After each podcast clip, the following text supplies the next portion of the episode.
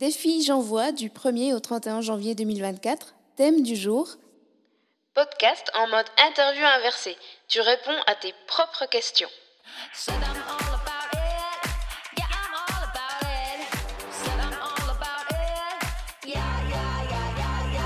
Plaisir et handicap, c'est le podcast qui parle ouvertement des sujets jugés sensibles. Peu importe notre situation, on a tous droit au plaisir. Aujourd'hui, le thème du jour dans le cadre du défi J'envoie donc de réaliser un épisode par jour durant tout le mois de janvier, c'est de faire une interview inversée, soit de répondre à ses propres questions.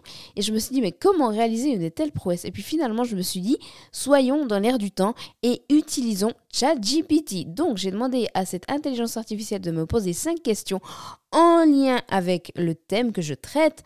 Et j'ai même réussi à faire parler l'intelligence artificielle. Donc, je vous demanderai d'être un peu indulgent avec la qualité de cet épisode. J'ai fait de mon mieux pour que ça donne quelque chose de potable. Je vais répondre tout simplement à cinq questions posées par l'intelligence artificielle. Bonne écoute Pourquoi as-tu choisi de te spécialiser dans l'hypnose ericksonienne?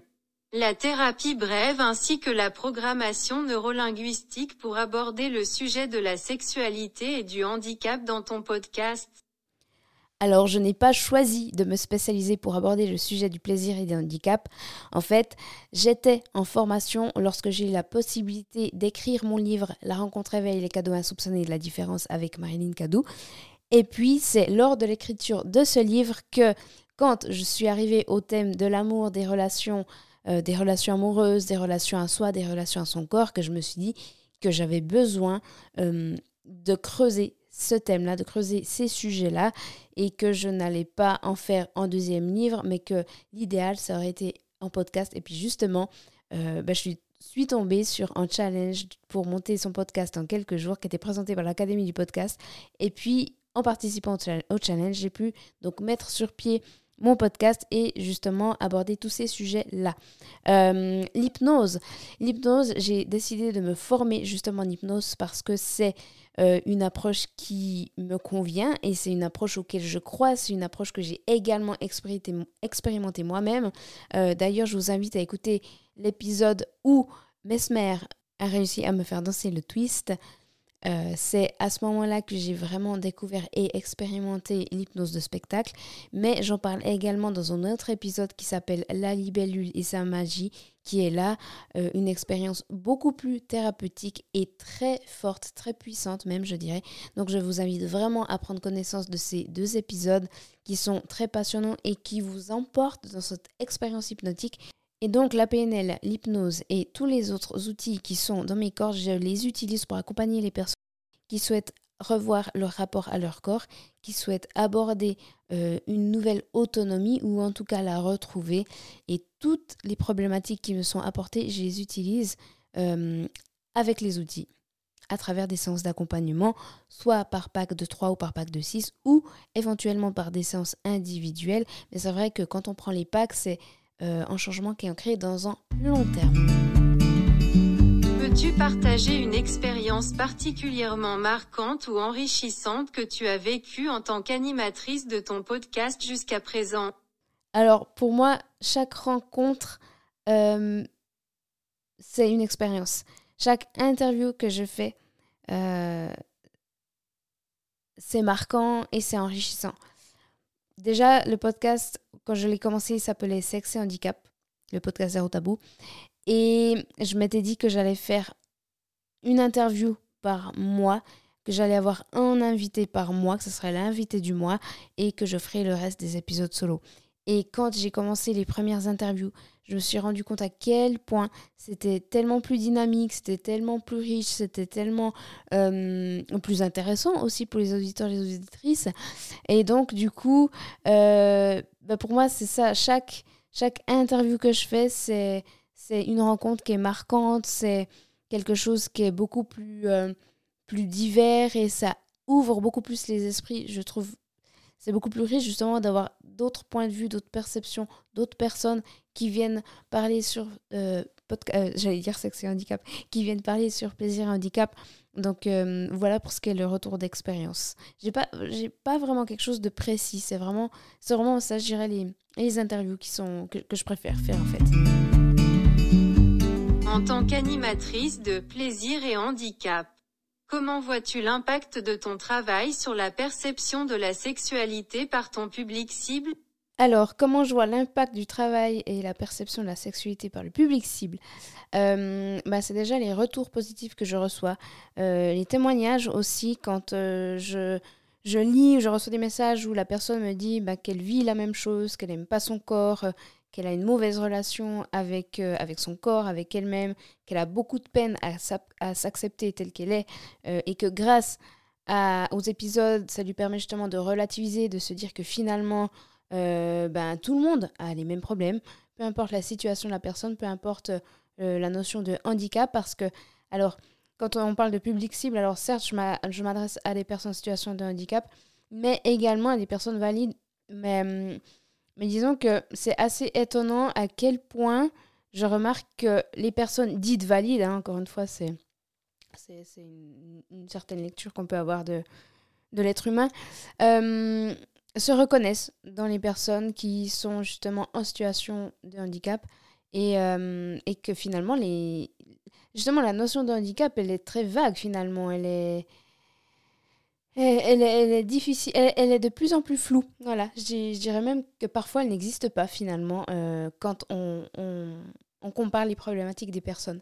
Ça, c'est vraiment quelque chose pour laquelle bah, déjà je suis, bah, je suis ravie. Euh, c'est même le je dirais, le plus beau des cadeaux que je peux recevoir, ce genre de témoignages, euh, de retour de, de, personnes qui, pour qui ben, leur perception change. Pardon.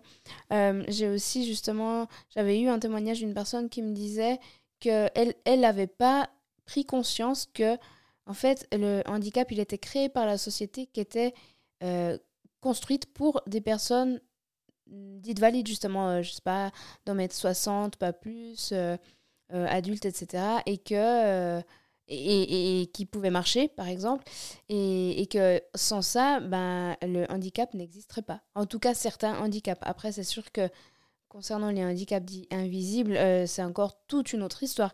C'est vrai que moi, je me penche plus sur les, le handicap physique et les personnes qui se déplacent avec des moyens auxiliaires, avec des chaises roulantes.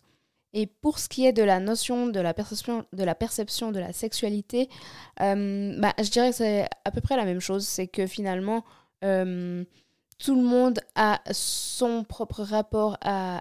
En fait, chaque, personne, il y a autant de sexualités différentes qu'il y a de personnes. Voilà. Et puis, j'ai pas l'impression que ça soit un problème parce que je constate que les consciences ont déjà bien évolué et que les esprits sont déjà bien éclairés concernant par exemple les différentes approches euh, pour euh, rentrer en contact et développer sa sexualité. Donc il y a beaucoup de gens euh, qui savent justement qu'il n'y a pas que le sexe pénétratif, qu'il y a d'autres approches qui existent et qu'elles sont tout autant accessibles et qu'elles sont tout autant utiles pour justement avoir accès à son désir, à son plaisir et être en parfaite harmonie avec son corps en fait. Donc pour ça je trouve, je suis vraiment ravie en tout cas de constater ça. Alors je ne sais pas si c'est je pense pas. je sais pas si c'est un syndrome de l'imposteur ou euh, euh, de la modestie. Je pense pas ait mon podcast qui puisse apporter ce genre d'informations hmm, parce qu'il y a justement. C'est en tout cas un regard qui se démocratise et ça, je trouve chouette de constater que il y a. Euh, que, la sexualité, justement, certes, c'est une partie qui est intime à soi, mais qu'elle elle a été aussi beaucoup formaté par euh, la société, par le patriarcat aussi. Hein. J'en parle dans les premiers épisodes du podcast. Euh, mais ça, tout ça, c'est des choses qui sont déjà bien conscientisées et ça, c'est une super nouvelle pour euh, l'évolution de la société. Comment envisages-tu l'évolution future de ton podcast et quelles contributions espères-tu apporter à la société à travers ton travail dans le domaine de la sexualité et du handicap? Waouh eh ben, Là, vous parlez à un poisson, ascendant poisson, donc euh, une grande rêveuse. Comment j'envisage l'évolution du futur podcast? Bah, Mon rêve, vraiment mon rêve le plus cher, c'est de faire disparaître la notion d'inclusion. C'est que, en fait, on n'aille même plus à le mentionner tellement c'est une évidence. Tellement c'est chaque personne respire Et, et pour moi, vraiment, mon rêve, ce serait qu'il n'y ait plus même à penser à cette notion d'inclusion. Tu vois Donc, euh, ouais, moi, ça serait vraiment mon plus grand rêve si j'arrive à ça avec mon podcast. Mais ce serait, je serais la fille la plus comblée, la plus épanouie de la planète. Euh, donc, voilà pour ce qui est de la contribution. Après, l'évolution du podcast. Alors, j'imaginerais vraiment encore de mon plus grand rêve, j'imaginerais, euh, tu sais, style small talk comme euh, David Castello Lopez avec euh, Combini. J'imagine vraiment le truc. Ah, comment ça s'appelle Sex post. Oral, je crois. C'est des, des Canadiennes, des Québécoises qui font ça. Et c'est hyper stylé, c'est hyper quali aussi. Donc j'adorerais réussir à avoir un format euh, comme ça. Donc c'est plutôt un, format filmé dans une pièce dédiée au podcast. Ça serait vraiment le top du top. J'espère pouvoir réaliser euh, quelque chose de similaire. En tout cas, je, j'y aspire. Donc, euh, donc bah, je vais terminer comme ça. Abonnez-vous à Plaisir et Handicap pour voir justement l'évolution du podcast et soutenez, soutenez la cause de de, du plaisir et de l'accès à la sexualité pour tous et toutes, peu importe la condition. Voilà, donc euh, j'espère que cette interview inversée avec ce format-là de l'intelligence artificielle, c'est hyper, hyper glauque, mais c'est la manière euh, la plus réaliste que j'ai pu faire pour réussir à rester dans le thème du sujet qui est imposé dans le cadre du défi J'envoie qui consiste à faire un épisode par jour durant tout le mois de janvier avec une contrainte créative. Donc euh, ben, abonnez-vous également pour écouter l'épisode de demain. Merci, ciao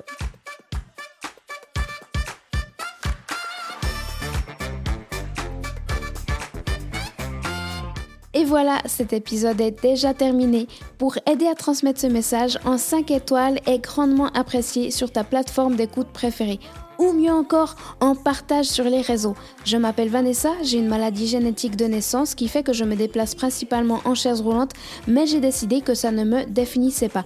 Et toi qui m'écoutes non plus ta condition, ton handicap, qu'il soit visible ou non, ne définit pas qui tu es en tant qu'individu. Si pour toi c'est une chose que tu veux changer, sache que je peux t'accompagner dans ce processus grâce à plusieurs outils dont l'hypnose. Tu peux aller faire un tour sur mon site web vanessadro.com v a n e 2 s a d r o z.com. Les endroits où tu peux me contacter sont également disponibles en description. Je te remercie infiniment pour ta fidélité et je te dis à très vite. Ciao